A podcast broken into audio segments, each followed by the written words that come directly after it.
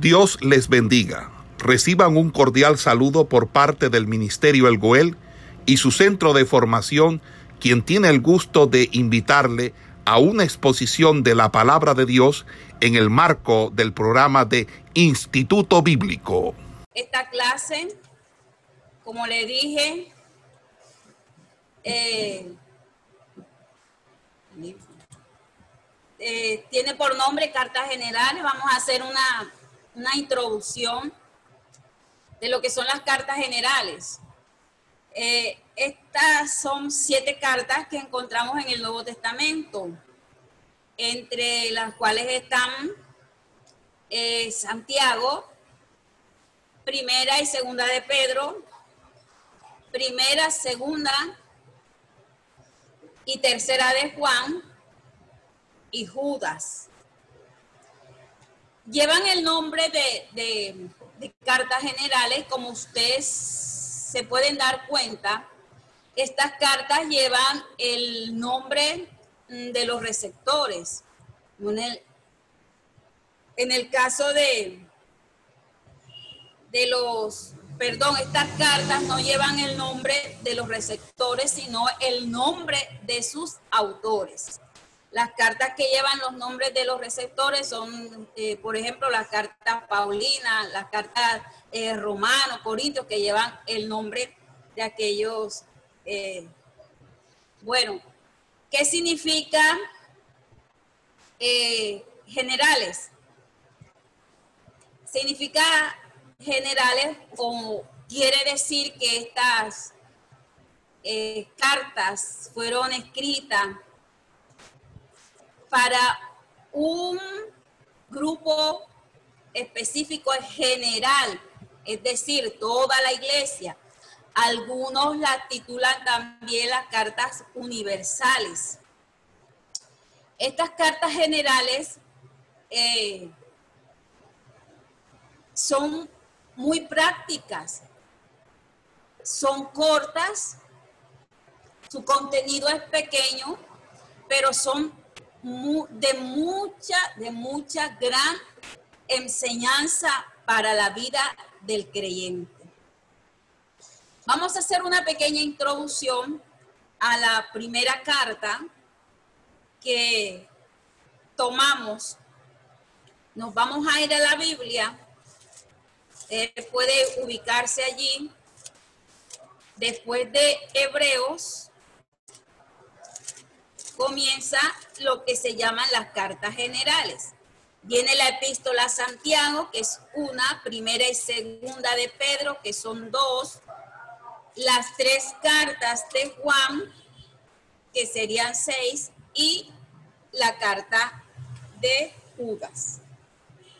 Vamos a hacer una pequeña introducción en esta tarde, lo que es la epístola de Santiago. Si nosotros deseamos conocer, deseamos conocer eh, sobre la ética cristiana, esta carta tiene mucho, mucho, muchas fuentes para nosotros investigar sobre la ética cristiana.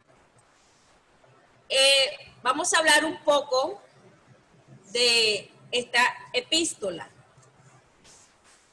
y vamos a conocer quién era ese Santiago que eh, la Biblia nos está allí hablando.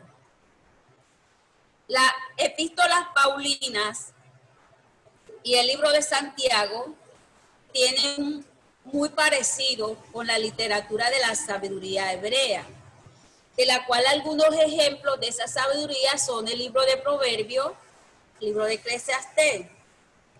Santiago se basa mucho en este concepto de la sabiduría para señalar cuál debe ser la forma de vivir la fe.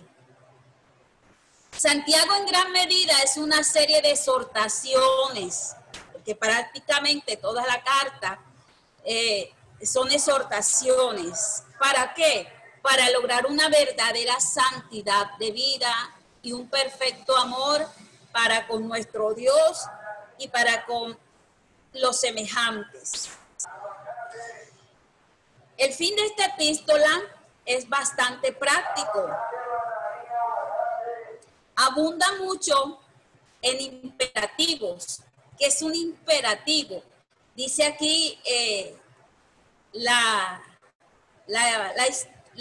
el relato de que esta pequeña carta que tiene 108 versículos, en su contenido tiene 60 imperativos.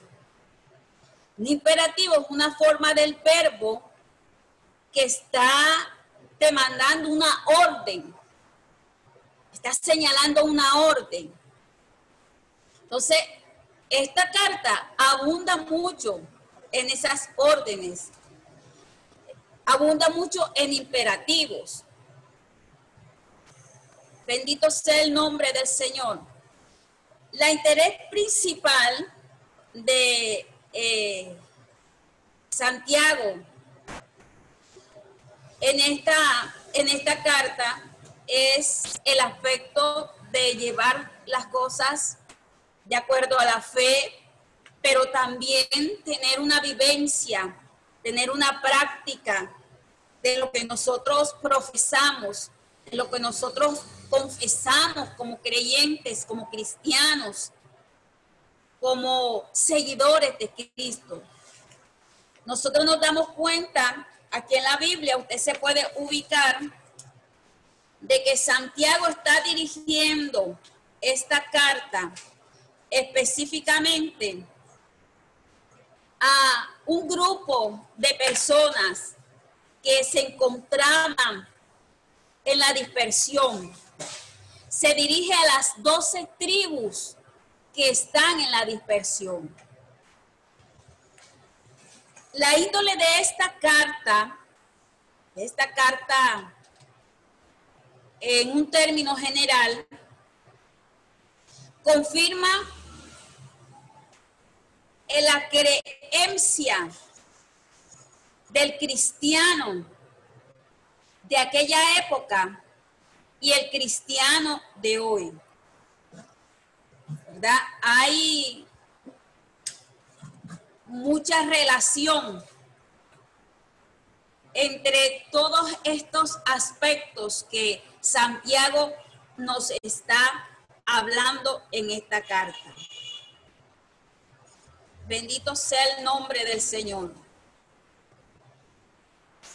Vamos a hablar un poco del autor de esta carta.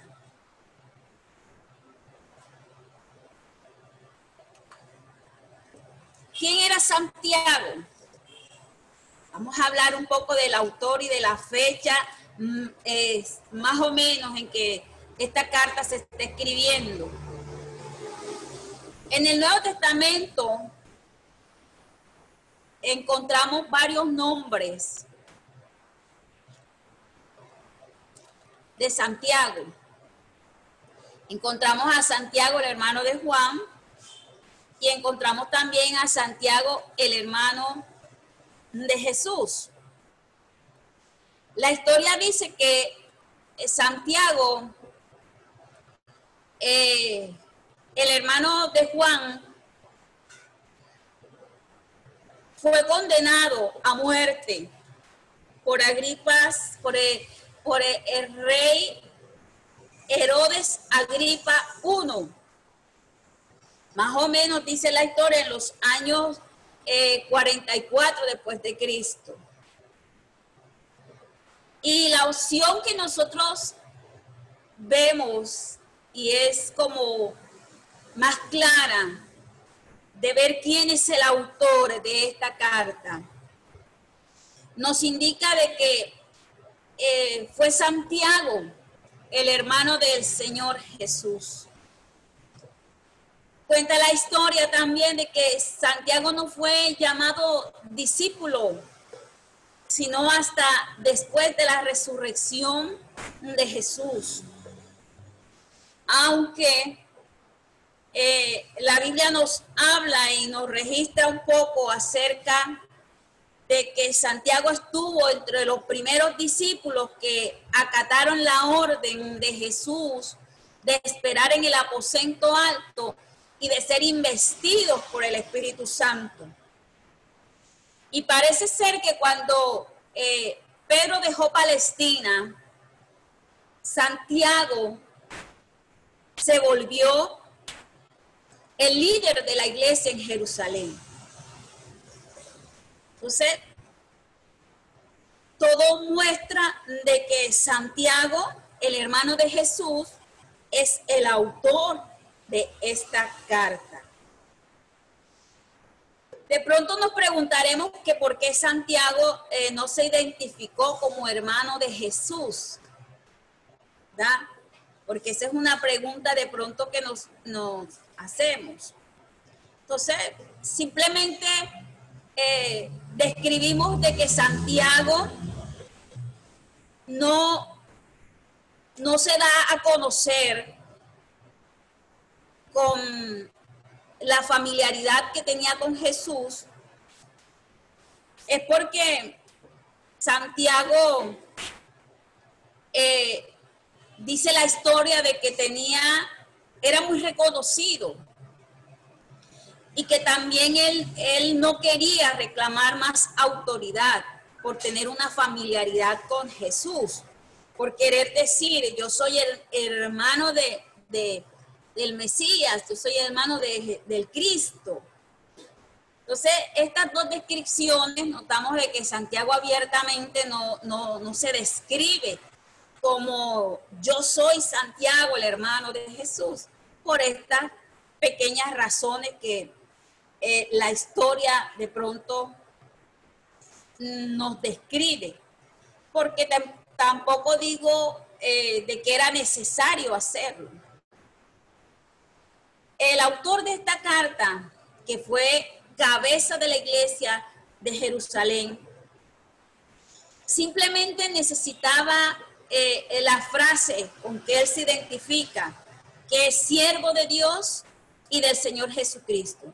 Era toda la identificación que Santiago necesitaba.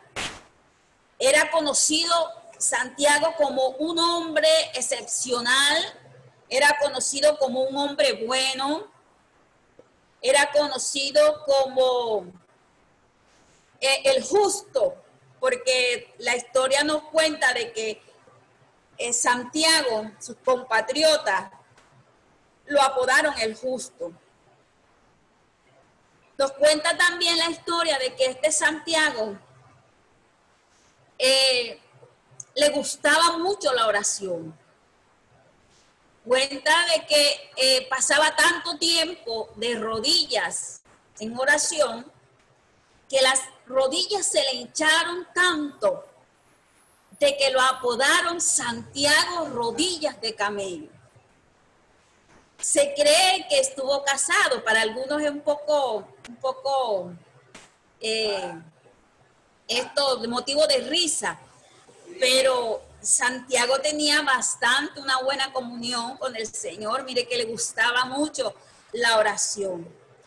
También eh, eh, Santiago gozaba de una buena reputación entre los judíos entre los hermanos, entre los hermanos cristianos.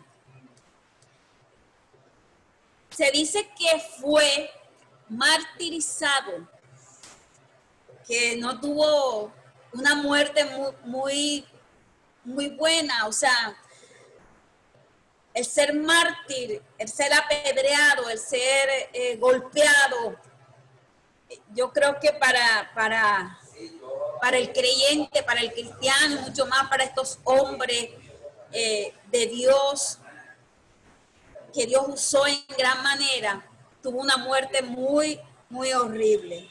Se dice que Santiago fue martirizado poco antes de que Jerusalén fuera destruida por el ejército romano, más o menos en los años 70 y que muchos judíos en esa época seguían el cristianismo.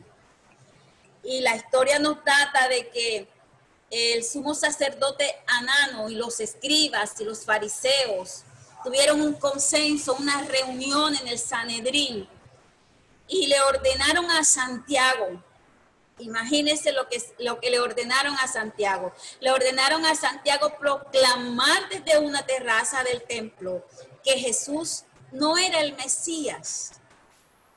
Estos sacerdotes, estos escribas eh, y estos fariseos le ordenaron a Santiago que dijera que Jesús no era el Cristo, que Jesús no era el Mesías.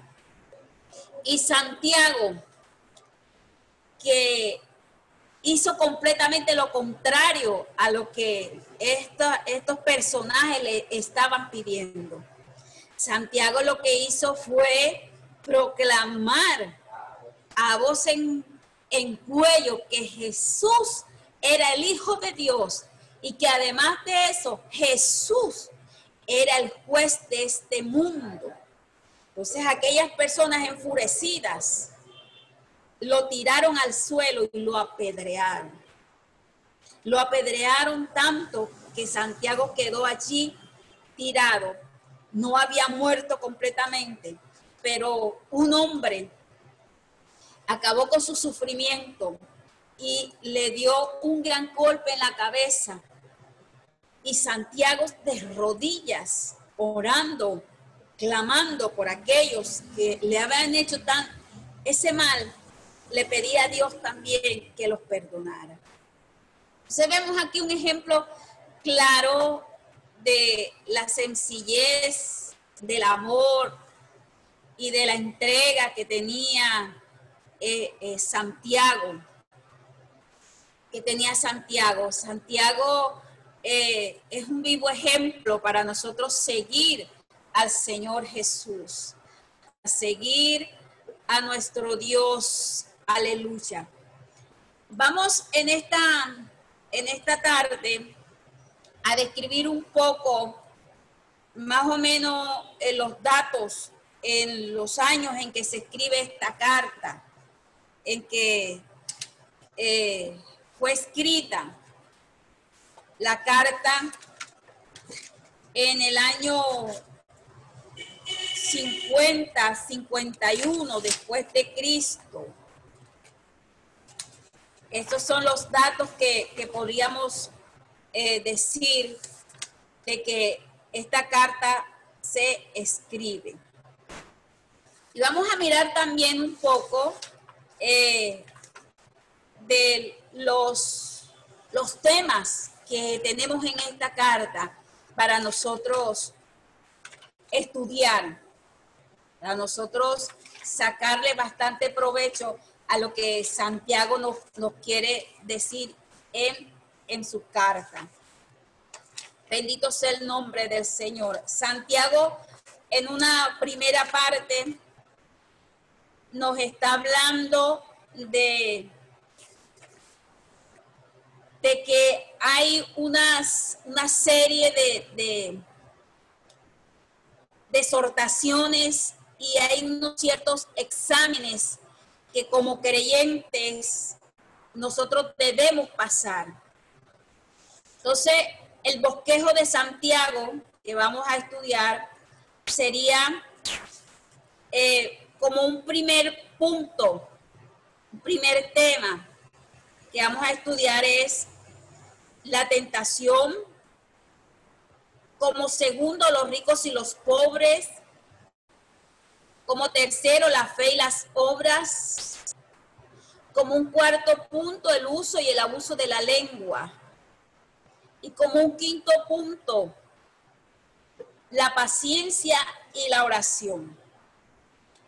Dentro del bosquejo de el primer bosquejo de Santiago, vamos a encontrar el examen de las pruebas y las tentaciones vamos a encontrar las pruebas y el propósito que tienen las pruebas dentro de la vida del creyente. Vamos a estudiar la distinción entre la prueba y la tentación. Vamos a estudiar también la prueba cómo la prueba desarrolla la fe en el creyente para perseverar. También vamos a estudiar como otro punto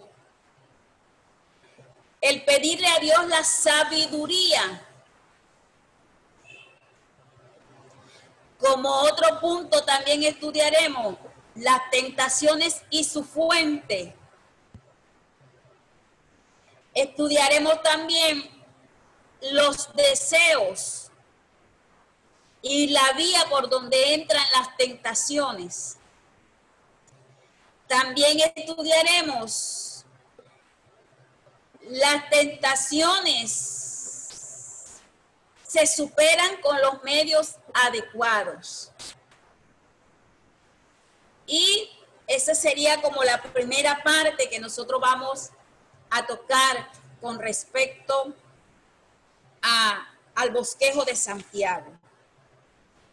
Santiago, en la primera parte, explica en forma práctica la naturaleza de la tentación y sus efectos.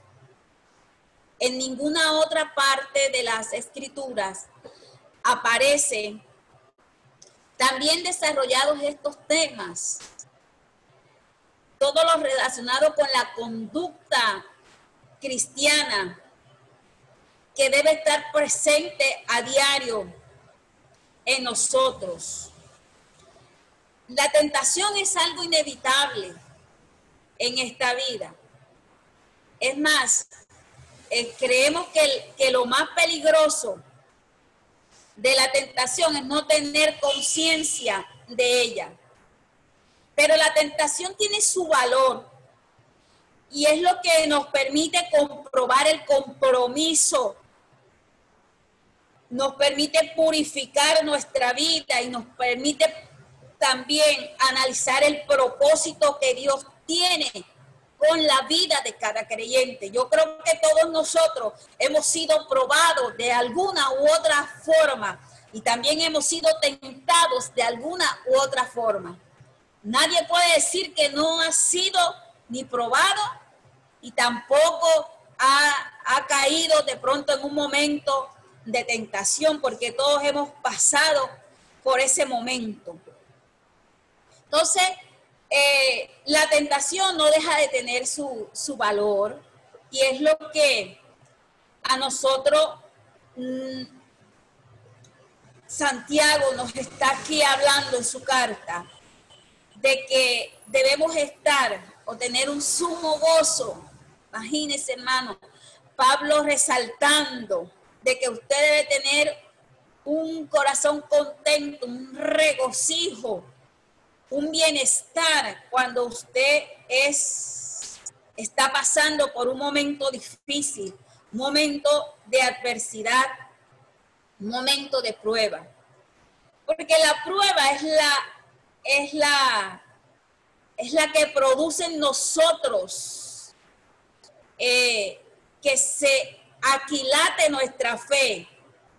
Y también Santiago nos habla de que la prueba en nosotros produce paciencia y que la fe que no es, no es probada es una fe vacilante, es una fe eh, que corre peligro en cualquier momento de colapsar. Es una fe que no está aquilatada, y en una crisis, en un momento duro, adverso, podemos caer en lo más profundo. Por eso es que nosotros debemos tener plena conciencia y buscar la ayuda de nuestro Dios y buscar eh, aquilatar nuestra vida en el Señor y nuestra fe. Entonces, eh, todos estos momentos con respecto a, estos temas de las, de las pruebas y las tentaciones, vamos a tocarlos como una primera parte en el libro de Santiago. Bueno, vamos a hablar y nos vamos a ir a la Biblia. Usted tiene su Biblia ahí a la mano, ¿cierto? Vamos a mirar lo primero que en la epístola universal de Santiago nos está hablando. Vamos a mirar el capítulo 1 del libro de Santiago. Ubíquese allí, hermano, en su Biblia, en el capítulo 1 del libro de Santiago, para comenzar a desarrollar lo que es esta carta o esta epístola.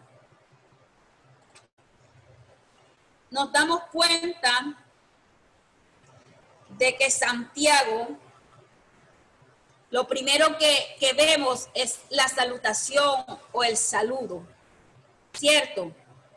Se está notando allí que el primer versículo lo que está desarrollando es el saludo que Santiago hace. Santiago dice así, Santiago, siervo de Dios y del Señor Jesucristo, a las doce tribus que están en la dispersión, salud. Hace un saludo Santiago allí. A las doce tribus que están en la dispersión. La epístola comienza con el estilo típico de una carta.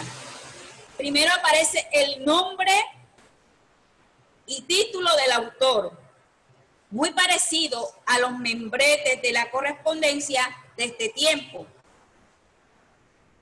a la correspondencia moderna.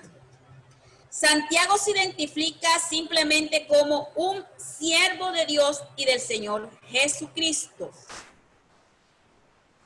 Vamos a mirar primero que Santiago en su saludo dice, Santiago, siervo de Dios y del Señor Jesucristo. Vamos a mirar el título que él se está dando de siervo un siervo de Dios y del Señor Jesucristo. ¿Qué era un siervo? El siervo era uno de los títulos favoritos del apóstol Pablo. Eh, notamos en, el, en la carta a los romanos, Romanos capítulo 1, versículo 1, nos habla de ese título que el apóstol Pablo se da. En el libro de Gálatas capítulo 1, versículo 10, también está hablando de ese siervo. Filipenses capítulo 1 también nos habla de ese siervo. Tito capítulo 1, versículo 1 también. También tenemos otro personaje en el Nuevo Testamento que usa ese término de siervo y era el apóstol Pedro. En la carta de segunda de Pedro, capítulo 1, versículo 1, Pedro está allí describiendo quién era él, era también un siervo. Bueno, la palabra siervo era para referirse a la persona que era propiedad absoluta de otra y cuyo tiempo y fuerza le pertenecían por completo a su amo. Esta palabra siervo describe la sencillez como estos grandes hombres que nos habla la Biblia se identificaban. En este tiempo, los grandes apóstoles no les gusta que les llamen siervo. Y mire algo tan grande que nosotros notamos aquí. Y es que estos grandes hombres que fueron llenos, inspirados por el Espíritu Santo y que escribieron estos grandes libros de la Biblia, se estaba el título de siervo. Se hacían llamar siervos. Siervo era también el título que se usaba en el Antiguo Testamento, los verdaderos profetas de Dios. Llevar el título de siervo era algo muy demandante, aunque también era de gran honor. El hombre no puede recibir más, más grande eh, privilegio de ser un siervo del Dios viviente. Mire, hermano, y esto, esto nos, nos debe llenar a nosotros como creyentes, como pueblo de Dios, a que busquemos la sencillez de corazón en nuestras vidas y seamos esos siervos del Señor. Seamos esos, esos hijos obedientes que Dios está demandando. Entonces, Santiago era conocido como ese siervo ese siervo, Santiago, siervo de Dios y del Señor Jesucristo, en el término Dios y Señor Jesucristo, Pablo está, eh, perdón, Santiago está describiendo la deidad de Cristo. Está describiendo la unidad del Padre y del Hijo. Bueno, seguimos. Dice, Santiago, siervo de Dios y del Señor Jesucristo. ¿A quién dirige la carta? ¿A quién dirige este escrito Santiago? La dirige a las doce tribus que están en la dispersión. Las doce tribus que están en la dispersión. La dispersión eran aquel, aquel grupo de hermanos, de aquel grupo de de creyentes que fueron esparcidos, dice eh, el término, dice, a las doce tribus que están en la dispersión. La dispersión también se le conoce como la diáspora, viene del griego diáspora, que significa dispersión. Este término se refiere a las comunidades judías que, tu, que que viven fuera de Israel, ¿verdad? Eran los judíos que habitaban en otras naciones y que se consideraban como exiliados, fueron exiliados, estuvieron eh, en un sentido eh, que nos hablan eh, la versión griega como deportados, que estuvieron un tiempo en cautiverio. Entonces, este grupo de judíos estaban allí expatriados. En los tiempos del, del Nuevo Testamento, el pueblo judío estaba dividido en dos grandes grupos. Los judíos palestinos que eran básicamente los granjeros, los pescadores y los pastores, quiere decir como una clase eh, más baja. Y, y los judíos, y el otro grupo era conocido como los judíos de la diáspora, los judíos de la dispersión. Estos judíos en gran manera, nos cuenta aquí la historia de que eran eh, eh, comerciantes y que eran profesionales entonces, a este grupo de hermanos, a este grupo que estaba allí en la dispersión, que estaban allí en, la diáspora, como, se dice también, a este grupo de personas que Santiago les escribe. Estaban allí también pasando eh, momentos muy difíciles, momentos muy duros. Luego viene el término salud, salud. Es un saludo que eh, el apóstol Santiago nos está describiendo. Salud, salud viene de la palabra griega charein. Es una forma de saludar y aparece miles de veces en los papiros del primer siglo.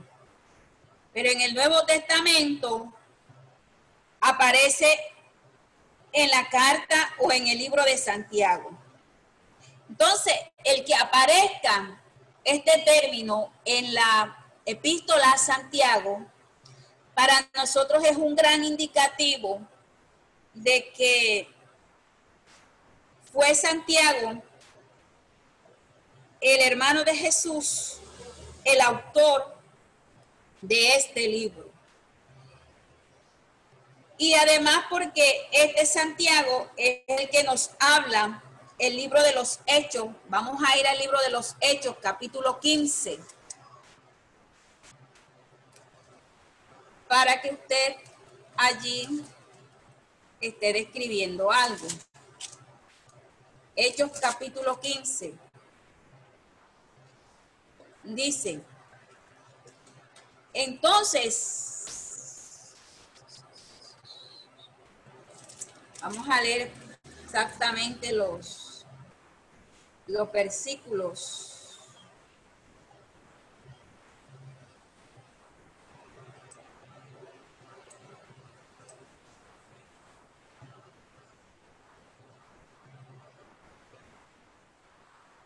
Dice aquí, Hechos capítulo 15, versículo 23. Dice,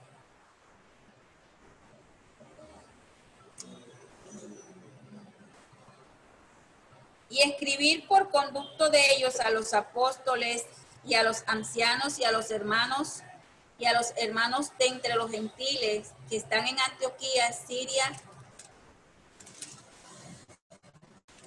Vamos a leer desde el versículo 21, 22.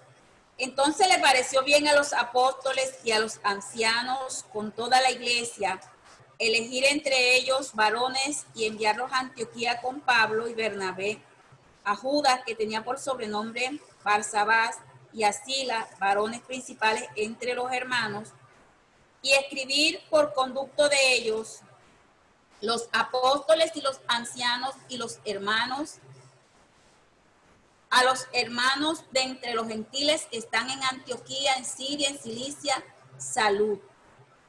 Entonces, aquí nos damos cuenta de que en el Nuevo Testamento, exactamente en el libro, el que aparezca en esta carta, porque eh, Santiago era un líder de la iglesia que estaba en Jerusalén. Entonces, Santiago aquí nos describe que fue el autor. Nos da, esto da pie para creer realmente que fue Santiago, el hermano de Jesús, y que fue uno de estos ancianos que nos está hablando aquí eh, el libro de Hechos, y que fue uno de los líderes de la iglesia en Jerusalén.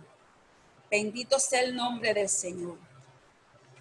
Entonces, esto es como una forma de descripción o un pequeño eh, introducción, una pequeña introducción con respecto a Santiago. Entonces, eh, vamos a mirar en esta tarde vamos a leer desde el versículo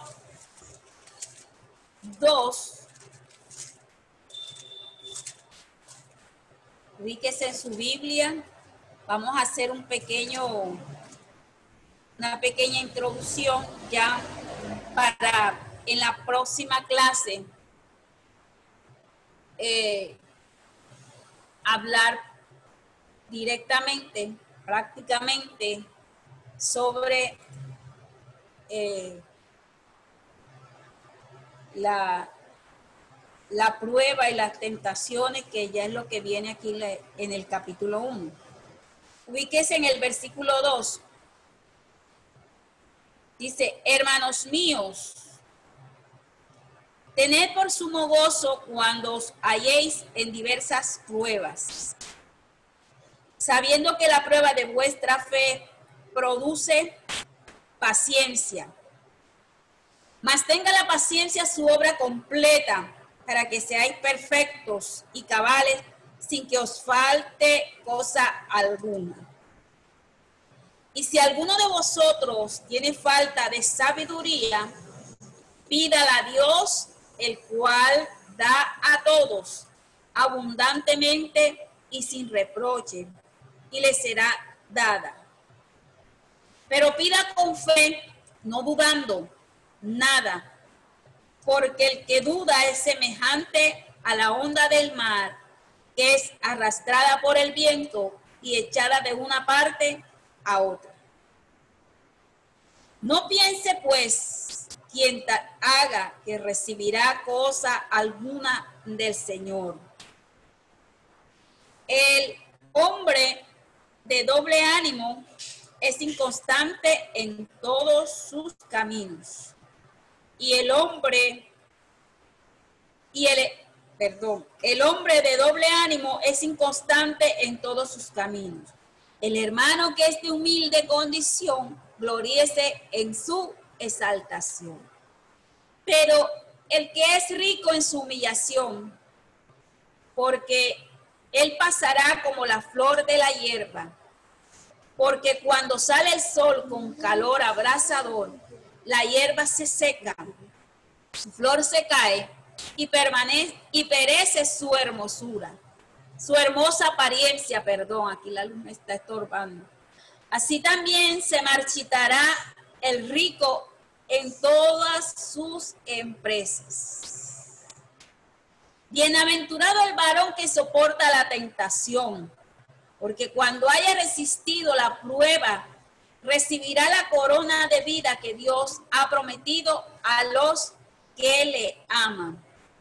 Cuando alguno es tentado, no diga que es tentado de parte de Dios, porque Dios no puede ser tentado por el mal, ni él tienta a nadie, sino que cada uno es tentado cuando de su propia concupiscencia es atraído y seducido. Entonces la concupiscencia después que ha concebido da a luz el pecado y el pecado siendo consumado da a luz la muerte. Amados hermanos míos, no erréis. Toda buena dádiva y todo don perfecto descienden de lo alto del Padre de las Luces, en el cual no hay mudanza ni sombra de variación. Eh, él de su buena voluntad, él de su voluntad nos hizo nacer por la palabra de verdad para que seamos primicia de sus criaturas. Y los últimos versículos de Santiago, el capítulo 1, nos está hablando, por esto, mis amados hermanos, todo hombre sea pronto para oír, tardo para hablar, tardo para irarse, porque la ira del hombre no, porque la ira del hombre no obra la justicia de Dios. Por lo cual, desechando toda inmundicia y abundancia de malicia, recibid con mansedumbre la palabra implantada, la cual puede salvar vuestras almas. Pero sed hacedores de la palabra y no tan solamente oidores, engañando a vosotros mismos. Que si alguno es oidor de la palabra, pero no hacedor de ella, este es semejante al hombre que considera en un espejo su rostro natural, porque él se considera a sí mismo y se va y luego olvida cómo era.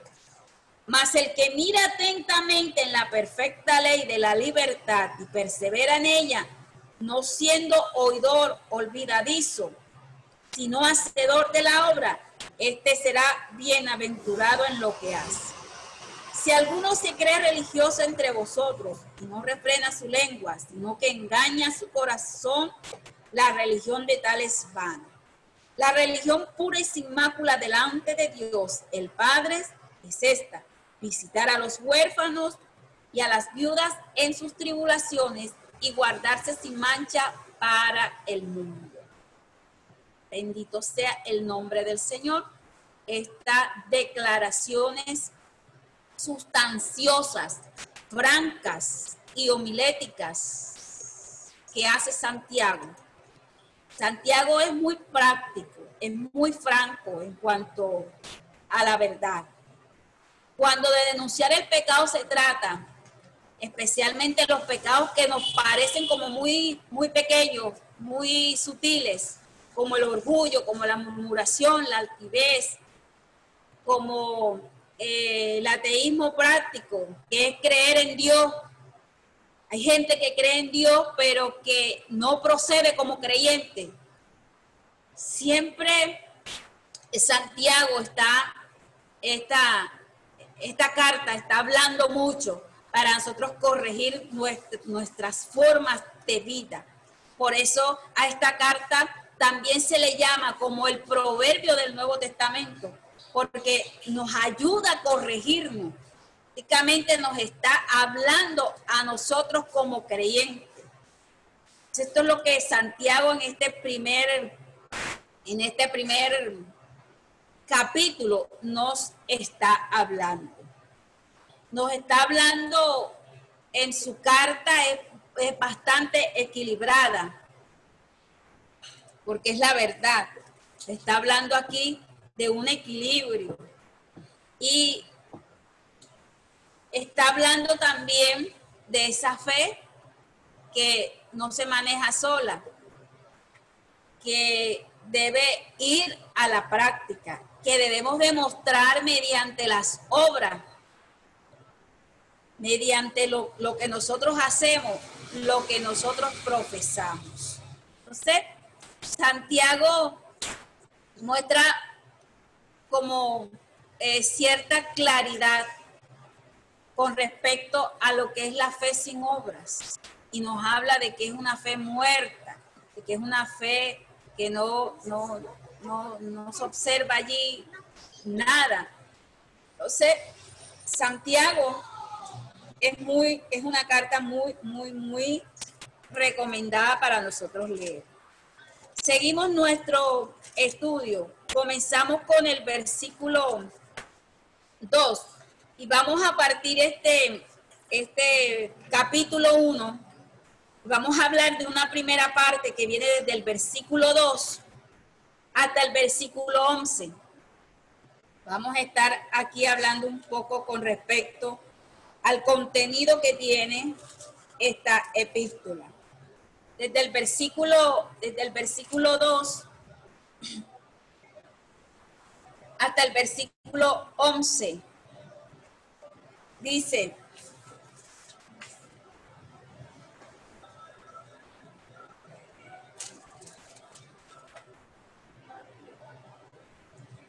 Dice, hermanos míos, tened por sumo gozo cuando halléis en diversas pruebas. Mire, hermano, algo que parece como tan contradictorio aquí en la carta es esto. A ver, ¿quién de nosotros recibe con gozo cuando estaba pasando momentos difíciles? ¿Quién recibe con agrado el atravesar por la prueba? El atravesar por un momento de dificultad. Ninguno de nosotros recibe con agrado recibe con, de buenas formas el ser probado en nuestra vida. Entonces, esa palabra eh, gozaos, cuando hay en esas diversas pruebas, a nosotros nos, nos sugiere de que eh, debemos mantener una postura agradable delante del Señor. Y nosotros nos damos cuenta de que el mismo apóstol Pablo nos habla y del mismo Jesús nos habla de que nosotros debíamos negarnos a nosotros mismos, que debíamos dejar padre y madre, de no tener eh, cosas a nosotros estar allí aferradas a ella, de sufrir persecución. Pablo le dijo a los creyentes que era por medio de muchas tribulaciones que se ingresaba al reino de los cielos. Pedro también habló acerca de las fuertes pruebas que vendía sobre la vida del creyente. Y nosotros podemos mirar de el gozo que ese llanto de que esa forma que nosotros tomamos al ser quebrantados a través, a través de la prueba, que, que ese llanto, ese quebranto al final de la prueba se trastorna, se cambia, produce un gozo en la vida del creyente. La prueba de la fe en cada creyente produce ese gozo. Primera de Pedro, búsquese allí la Biblia. Allá a la vueltica está Pedro. Primera de Pedro, capítulo 1.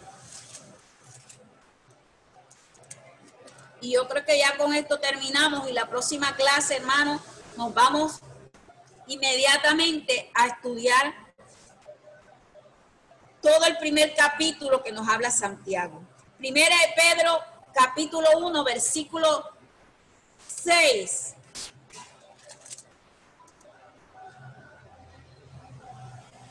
Dice así, versículo 6, en lo cual vosotros alegráis, aunque ahora por un poco de tiempo, si es necesario tengáis que ser afligidos en diversas pruebas, para que sometida prueba vuestra fe, mucho más preciosa que el oro, el cual, aunque perecedero, se prueba con fuego, sea hallada en alabanza, gloria y honra cuando sea manifestado Jesucristo a quien amáis sin haberle visto, en quien creyendo, aunque ahora no lo veáis, os alegráis con gozo inefable y glorioso, obteniendo el fin de vuestra fe, que es la salvación de vuestras almas. Bendito sea el nombre del Señor. Mire aquí lo que eh, Santiago nos está hablando acerca de las pruebas, las pruebas que como creyentes nosotros debemos estar atravesando. ¿Qué es una prueba? No sé si ya llegó el hermano, no sé quién sigue, creo que es el, el hermano Orlando o la hermana Berlis. Pero mientras el hermano va abriendo allí su, su, su cámara, vamos a mirar qué es una prueba. Vamos a mirar un concepto secular de la prueba. Amén. Gloria sea al Señor. ¿Usted sigue, pastor? Esperamos que este estudio haya sido de bendición para su vida y ministerio. A Dios sea la gloria. Este es el Ministerio El Goel, vidas transformadas para cumplir el propósito de Dios.